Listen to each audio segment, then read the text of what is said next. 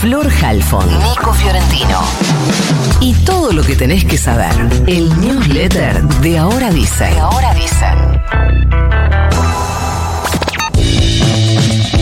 Día de furia para el presidente Javier Milei que arrancó con amenazas y terminó con despidos en la reunión del gabinete. El turno mañana trascendió que el presidente se hartó del reclamo, que no es el disco de Spinetta, del reclamo de los gobernadores y los condicionamientos de su apoyo a la ley ómnibus y que habría deslizado la siguiente frase, los voy a dejar sin un peso, los voy a fundir a todos en dirección a los gobernadores. Esta es la frase que recoge el periodista Ignacio Ortelli en una nota del, dia- del diario Clarín que se le atribuye al presidente Javier Milei y que hasta ahora nadie del gobierno ha desmentido.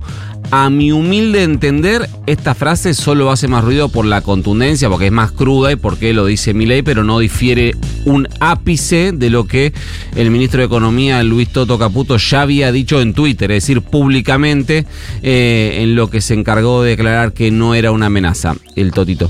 Eh, ¿En qué derivó esto? Bueno, tras una serie de hechos desafortunados en la expulsión de un ministro más rápida desde el retorno de la democracia, 46 días duró Guillermo Ferraro, uno de los nueve ministros que tiene el gabinete de la- Nación, o que tenía, eh, en su caso ministro de Infraestructura. Igualmente resta la oficialización, pero el propio Milei casi que lo certificó. ¿Cómo lo certificó? Con un like. Hay un usuario en Twitter que se llama, eh, que usa el seudónimo en realidad, Osvaldo Beto Mendeleyev, es un ultra libertario, un troll con muchos seguidores.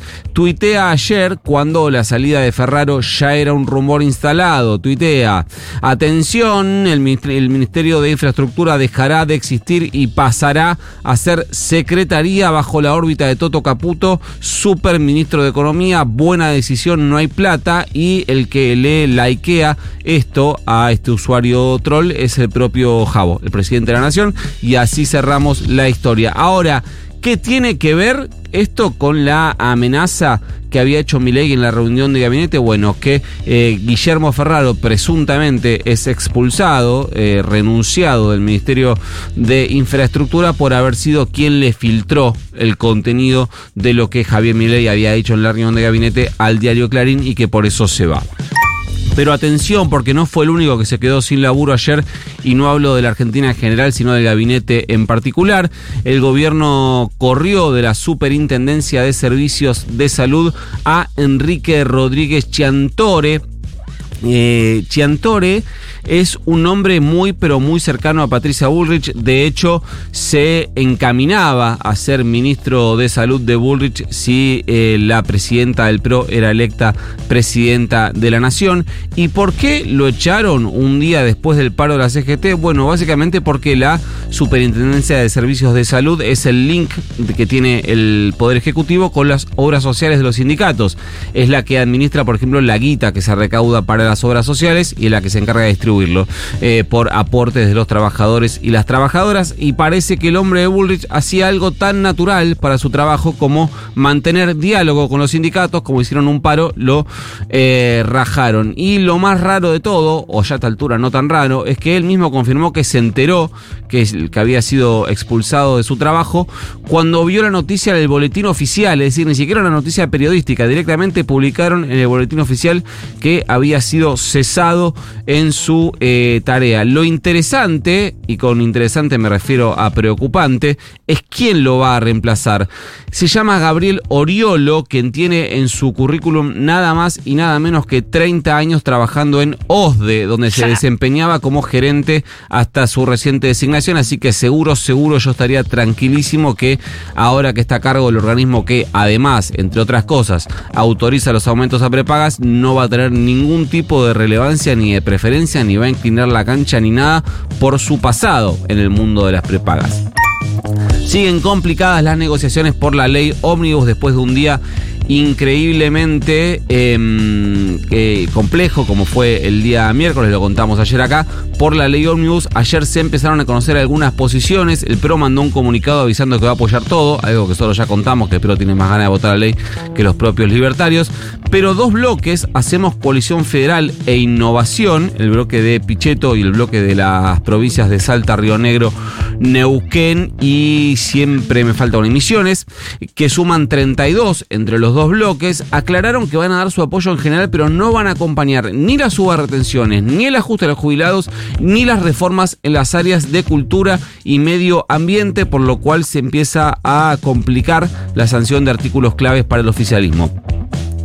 Por último, y ayer por otra parte, después de que en este programa se confirmara la reunión privada que un grupo de diputados dialoguistas mantuvo con Sturzenegger en un departamento de la Recoleta. Ayer Miguel Pichetto salió a desmentir su participación en esa reunión, lo escribió en Twitter, las reuniones que mantuve en relación a la ley Omnibus se han realizado de manera pública en el marco del bloque al que pertenezco y en el ámbito de la Cámara de Diputados. No tuve ni tendré ninguna reunión con el señor Sturzenegger porque no es funcionario de este gobierno, escribió Pichetto, que es el presidente del bloque Hacemos Coalición Federal, y además que es una persona que por otra parte tiene un rechazo tan grande por Sturzenegger que literalmente insultó a un importante referente de la libertad avanza cuando intentó ponerlo al teléfono. Le dijo, che, Miguel, tengo a Federico acá, ¿querés hablar? Bueno, lo acabó a puteadas, eh, lo quería pasar con el funcionario sin cargo, así que estas son las noticias de la política, al menos hasta ahora. Cuatro los detenidos por el crimen de Uma, la nena de nueve años asesinada en Villa Centenario, Lomas de Zamora. Recordemos que primero hubo un detenido de 22 años. Ayer primero se difundió que agentes de la División de Investigaciones de la Federal detuvo a un segundo sospechoso, muchacho de 20 años, en la calle Almafuerte de San Pedro, después de varios allanamientos en la zona. Se informó que esa detención fue en colaboración con la policía bonaerense. Le secuestraron zapatillas blancas muy similares a las que usó uno de los ladrones que participó del robo y, o del intento de robo y se supone que hoy debería declarar, pero más tarde hubo dos detenidos más. Lo que se difundió desde el Ministerio de Seguridad Nacional fue que los dos nuevos detenidos son hermanos. Uno de ellos es el que había dejado la huella en el Toyota Corolla negro que usaron los homicidas de la nena, también eh, este de 20 años y aparentemente con antecedente, y el otro tiene 17 y como es menor de 18 años hay que ver si el caso no pasa al fuero de responsabilidad juvenil, si tenemos un poco más de tiempo, después les cuento más detalles.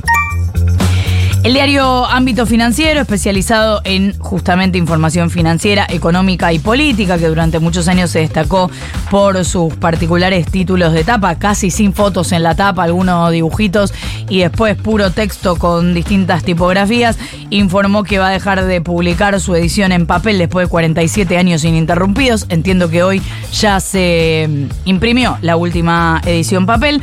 A través de un comunicado de prensa, Julián Guarino, director periodístico de Ámbito Financiero, Dijo que es una medida que surge con el objetivo de aportar en la reducción de las emisiones y la huella de carbono. Evidentemente no hay una enorme venta de la edición papel, pero es fuerte esto para varias generaciones, esperemos que no para los laburantes. Salió un estudio en la revista científica Nature que dice que los niveles de agua subterránea en todo el mundo sufrieron una caída constante durante los últimos 40 años con una marcada aceleración desde el año 2000, o sea, hace nada. Los autores del estudio dicen que la principal causa de la baja en los cursos de agua bueno, esos cursos bajo tierra, fueron las actividades de riego insostenibles que se vieron agravadas por el cambio climático. Esto provocó que los agricultores necesitaran extraer más agua ante las sequías cada vez más frecuentes, después ya es un círculo vicioso. El estudio analizó más de 170.000 fuentes de agua subterránea en más de 40 países y encontró que el norte de China, Irán y el oeste de Estados Unidos fueron las regiones más golpeadas y que en los países donde se aplicaron medidas para limitar la extracción de agua, los cursos consiguieron recuperar nivel. Y hay otro estudio donde científicos dijeron que el cambio climático fue el principal responsable de la gran sequía que afectó el año pasado a la Amazonia.